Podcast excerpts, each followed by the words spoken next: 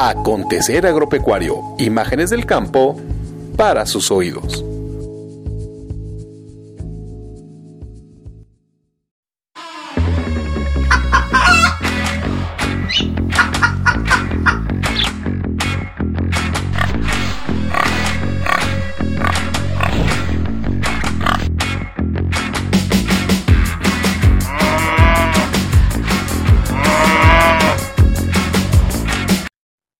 Hola amigos acontenautas, qué gusto saludarlos. Les habla Mauro Castañeda de la Peña y les agradezco su compañía en esta Aconte Cápsula.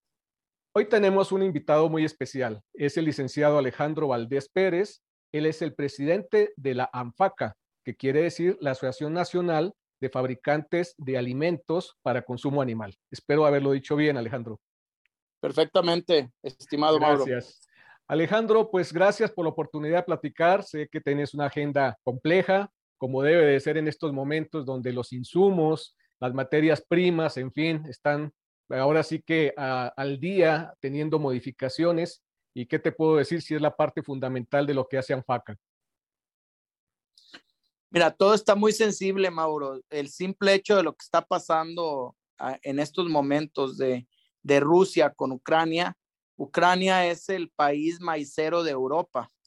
Entonces, derivado al, hecho de que empezó eh, la turbulencia por esos rumbos en temas eh, de guerra, eh, de, de, dos días para acá, tres días, cuatro días, se subió mil pesos la tonelada, mil pesos mexicanos la tonelada de maíz. Y está muy cambiante la cosa. Entonces, eh, no queda más que esperar, ser bien cautos, porque pues sabemos que se está moviendo el avispero, pero también no te puedes quedar sin el físico.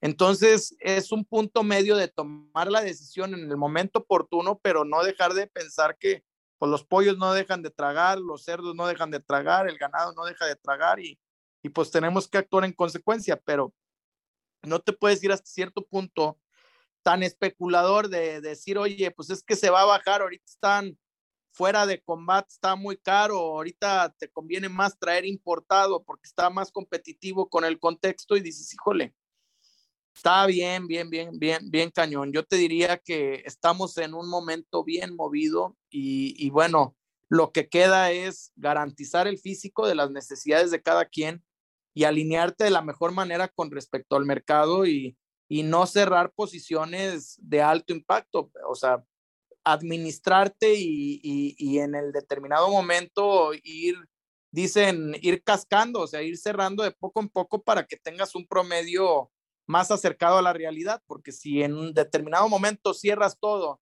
en un momento y te cambia la jugada a la inversa o se te sube de más o se te baja de más, o no quedarías competitivo, ¿no? Entonces es esa forma de mitigar el riesgo y definitivo, el, crear cultura de administración de riesgos es importantísimo, ¿no?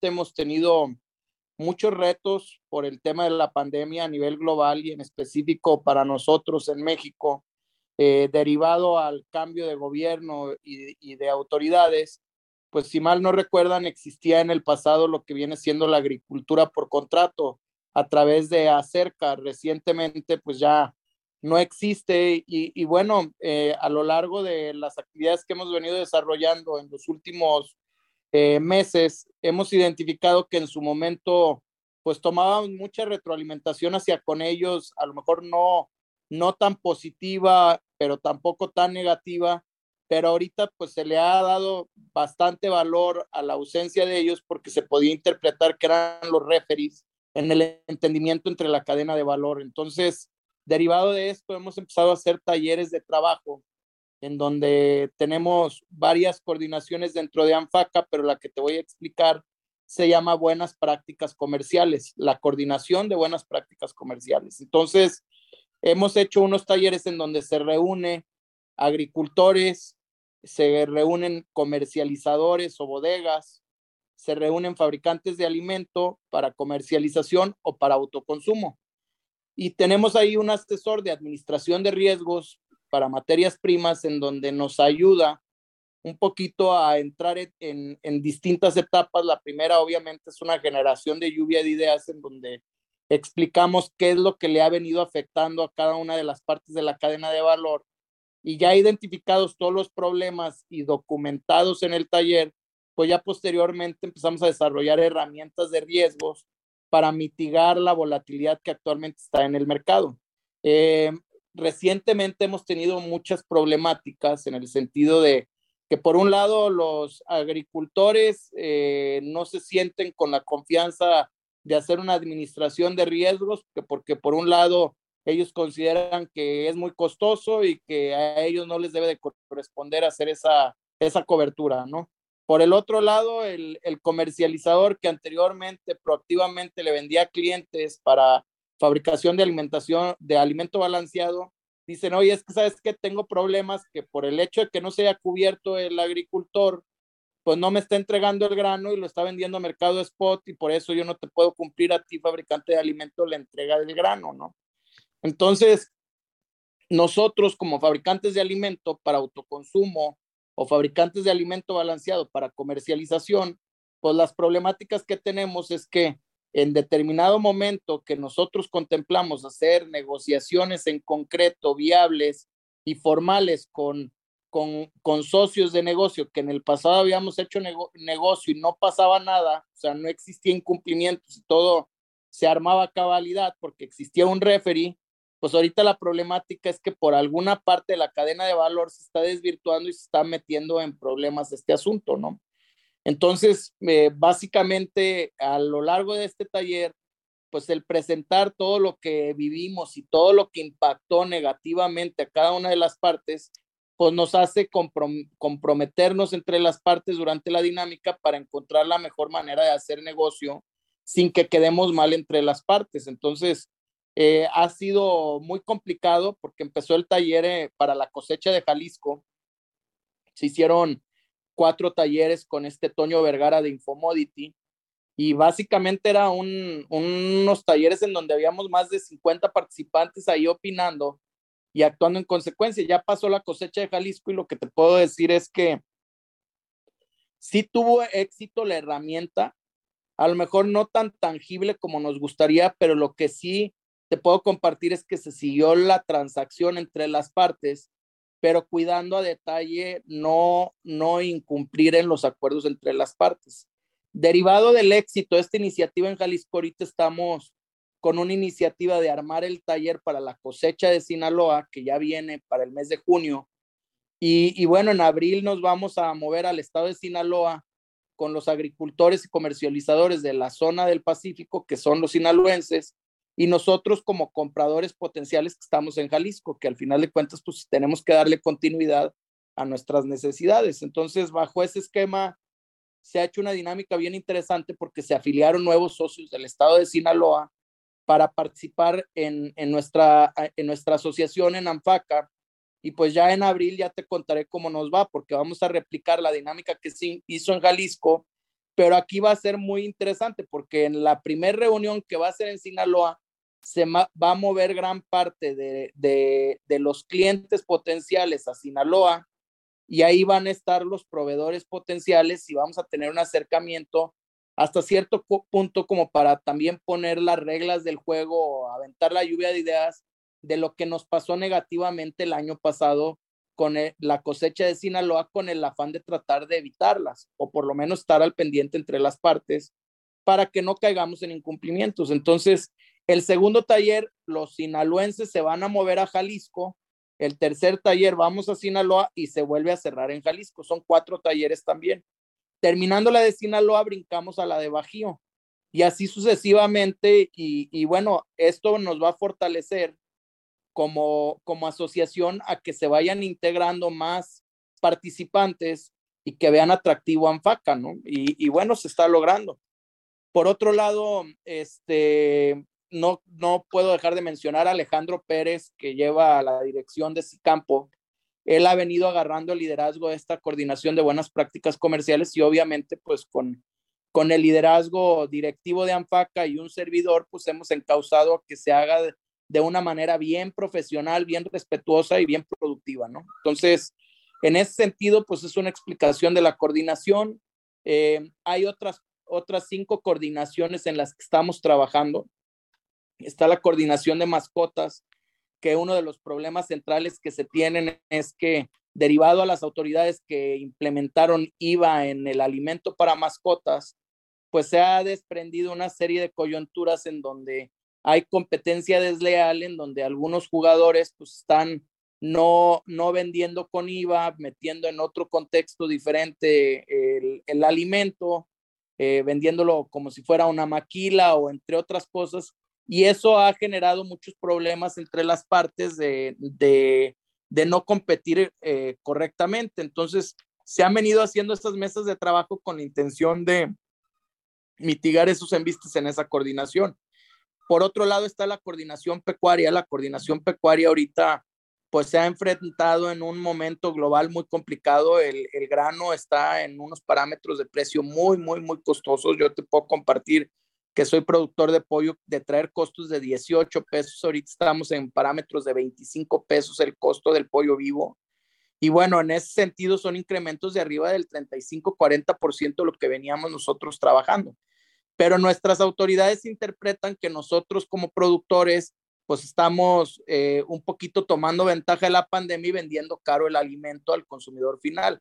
Y para esto, pues ellos eh, en la lectura económica del mundo, como que no sé cómo generan ellos la interpretación, pero pues si tú te fijas a nivel global, la proteína está muy cara.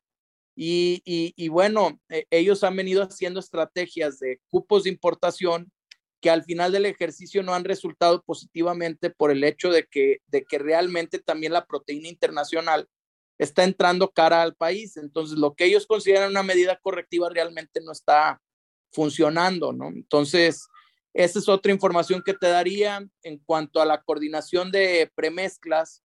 Pues sí, es, es, es una coordinación en donde hay muchas, eh, muchas casas de nutrición como puede ser Trow Nutrition, este, Cargill, con lo que venía siendo anteriormente Provimi, eh, Wisium de ADM, entre todo eso, eh, pláticas eh, para poder entender los beneficios de los microingredientes en el alimento balanceado.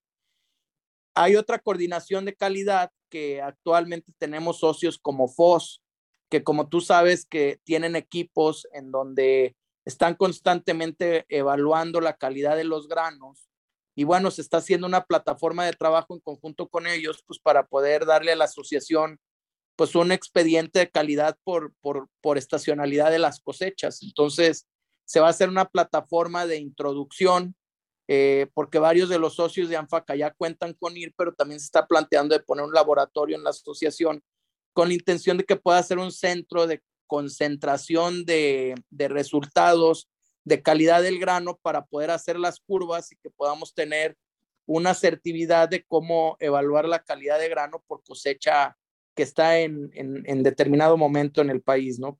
Es, tenemos las curvas para la cosecha de Jalisco, la, las curvas para la cosecha de Sinaloa, las curvas para la cosecha de, de Bajío, de Nayarit, entre otras cosas, ¿no?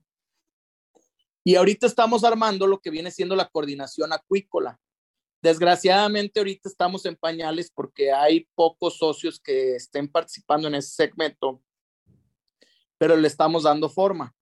Eh, próximamente te informaremos el plan de trabajo con respecto a esa coordinación, pero pues está avanzando muy bien.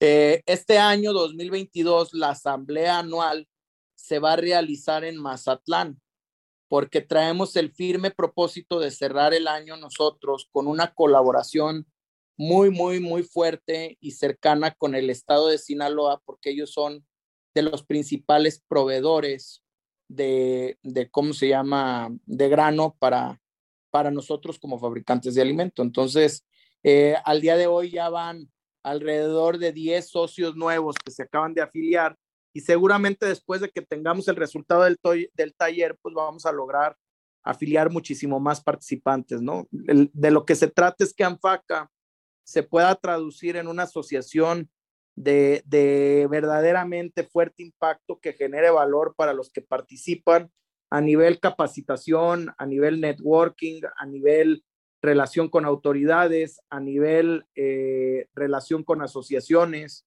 entre otras cosas, ¿no? Y, y, poder ser unos aliados pues para facilitarles eh, la concentración de información para los socios para la toma correcta de decisiones, ¿no? Y pues básicamente eh, eh, es eso, por chamba no paramos, estimado Mauro, verdaderamente traemos muchísimo trabajo este año.